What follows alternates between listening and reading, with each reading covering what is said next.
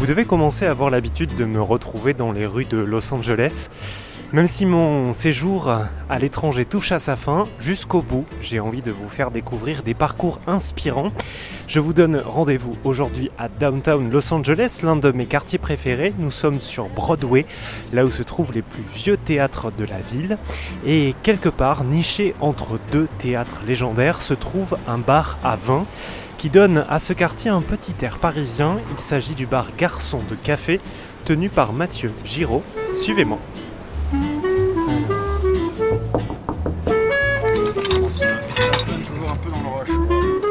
Très beau. C'est très brasserie parisienne. Là.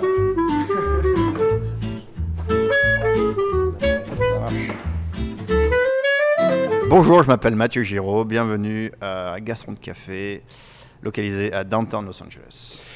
Alors merci euh, Mathieu de nous recevoir euh, dans votre euh, bar à vin. Alors on n'a pas l'image évidemment à la radio. Est-ce que vous pouvez nous, nous décrire ce lieu qui a un côté quand même très parisien en Ouais. plein cœur de downtown LA, il faut le dire? Il y a trois amis, trois Français, deux qui, étaient installés, qui sont venus s'installer à Los Angeles pour ça, donc qui ont décidé donc de, de- de- de s'associer, d'ouvrir un bar à vin.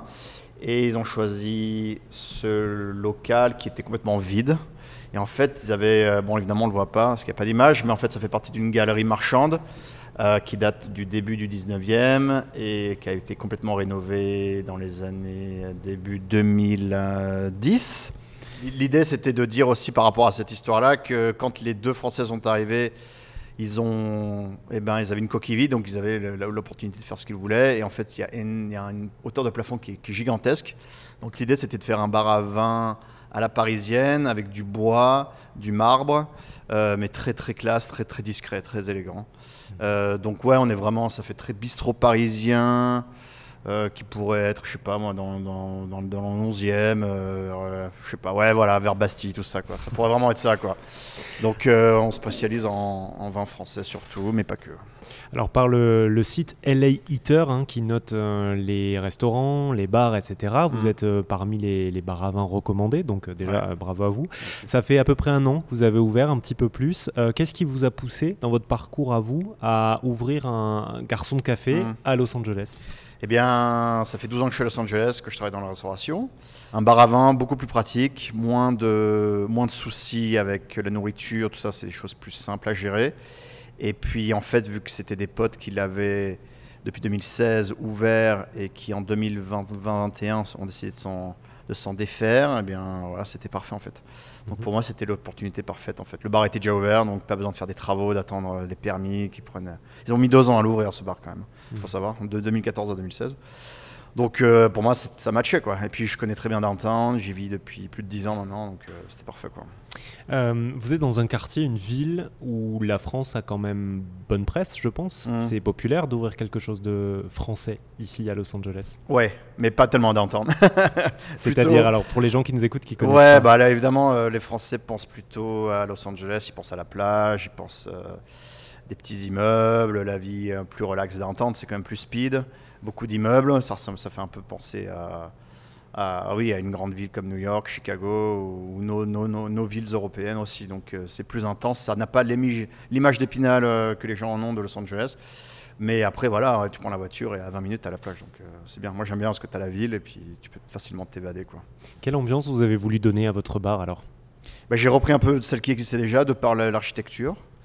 Euh, mais ce que je veux en faire, c'est un endroit plus fun, plus ouvert. Donc je fais euh, beaucoup de collaborations avec des chefs, des artistes. On va parler de la carte maintenant, euh, justement. Mhm. Donc la carte des, des vins d'abord. Vous avez des vins français, mais vous avez aussi des vins, de ce que j'ai vu, italiens, même des vins qu'on peut appeler locaux, hein, c'est-à-dire mexicains, parce qu'on Ouais. Los Angeles, en tout cas la Californie, est à la frontière mexicaine. Ouais. Quel type de vin et vous, vous avez et comment vous les choisissez surtout?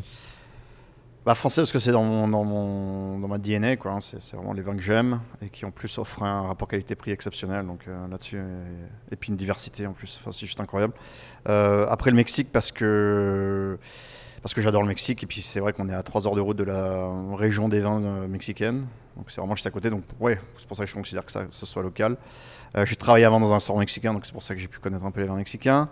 Euh, et puis, bah, en fait, je choisis des vins que, que, j'aime avant tout et qui, je pense, compléteront l'offre que j'ai déjà. Et, qui intéressera les gens. Voilà. Et si vous deviez nous donner quelques exemples comme ça, par exemple un français hmm. et un vin mexicain que vous servez ici? Ce serait. Bah, en fait, ils font un peu de tout là-bas. Ils, ils, font pousser de tout, ils font des, mélanges de tout. Il n'y a pas trop de règles, donc c'est assez fun. ils mélangent de la Tempranillo euh, espagnol avec euh, des cépages italiens. Ils font, ils font pousser du Cabernet Sauvignon, du Merlot. Ils font, ils font pousser vraiment de tout. Donc, euh, c'est des vins plus, plus charpentés, plus puissants. Euh, avec une salinité sur la fin, parce que les sols sont gorgés de sel. Euh, ils ont des gros problèmes d'approvisionnement d'eau, donc euh, au niveau des blancs, c'est un peu compliqué. Et puis il fait très chaud aussi, donc faire pousser des blancs là-bas, c'est dur. Donc ils font pousser un peu de sauvignon blanc, de chardonnay, ce genre de choses. C'est plus rare. Beaucoup de rouge, puissant et cher, ouais, et, assez. Et un comme ça que vous pourriez nous citer, que vous avez ici? Ouais, il y a des superbes wineries, à Bruma, qui sont exclusivement dans le, dans, dans le naturel, dans le nature. Donc que des vins nature, euh, super fun. Euh, donc il y, y, a ça, et puis il y, a jusqu'aux vins plus sérieux comme euh, bah, Hugo d'Acosta, qui est un qui est l'un des plus grands, enfin l'un des plus oui, l'un des personnages qui fait le, du vin là-bas depuis le plus longtemps. Il s'appelle Hugo d'Acosta, il a, il a plusieurs vignobles. Son mhm. fils maintenant en, a repris certains. Donc ouais, c'est un peu le, parrain là-bas. Donc euh, j'en ai quelques-uns comme ça que je pourrais faire goûter. Alors vous, vous servez du vin, hein. vous venez nous, nous, le dire dans, dans votre bar euh, Garçon de Café qui est situé à, à downtown Los Angeles. Euh, j'aimerais bien qu'on parle aussi d'autre chose qu'il y a sur votre carte, c'est le fromage. Mm. C'est un sujet sérieux le fromage. Hein. Ah c'est dur d'en trouver des bons aux États-Unis, des fromages français ou même américains, parce que souvent ils sont pasteurisés. Donc ils ont tous un goût un peu générique, on va dire. Comment est-ce que vous faites vous pour trouver des bons fromages et pour les servir dans votre bar Alors tout ce qui est fromage charcuterie, je me fournis chez Gourmet Import et eux ils font importer tout directement de France ou d'Italie, enfin d'Europe en général. Ou alors c'est produit sur place. Et c'est inchangé, on le pasteurise pas alors alors, euh, bon, évidemment, officiellement, ils sont censés n'importer que des vins, euh, que, que, des fromages pasteurisés, mais parfois ils en font passer des non pasteurisés, ouais, hmm. ça arrive. Et ils se retrouvent donc dans les assiettes des commerces ici ouais, ouais, ouais, ouais, ouais, ça arrive, mais bon, ça faut pas le dire, quoi. D'accord, on n'a on a rien entendu.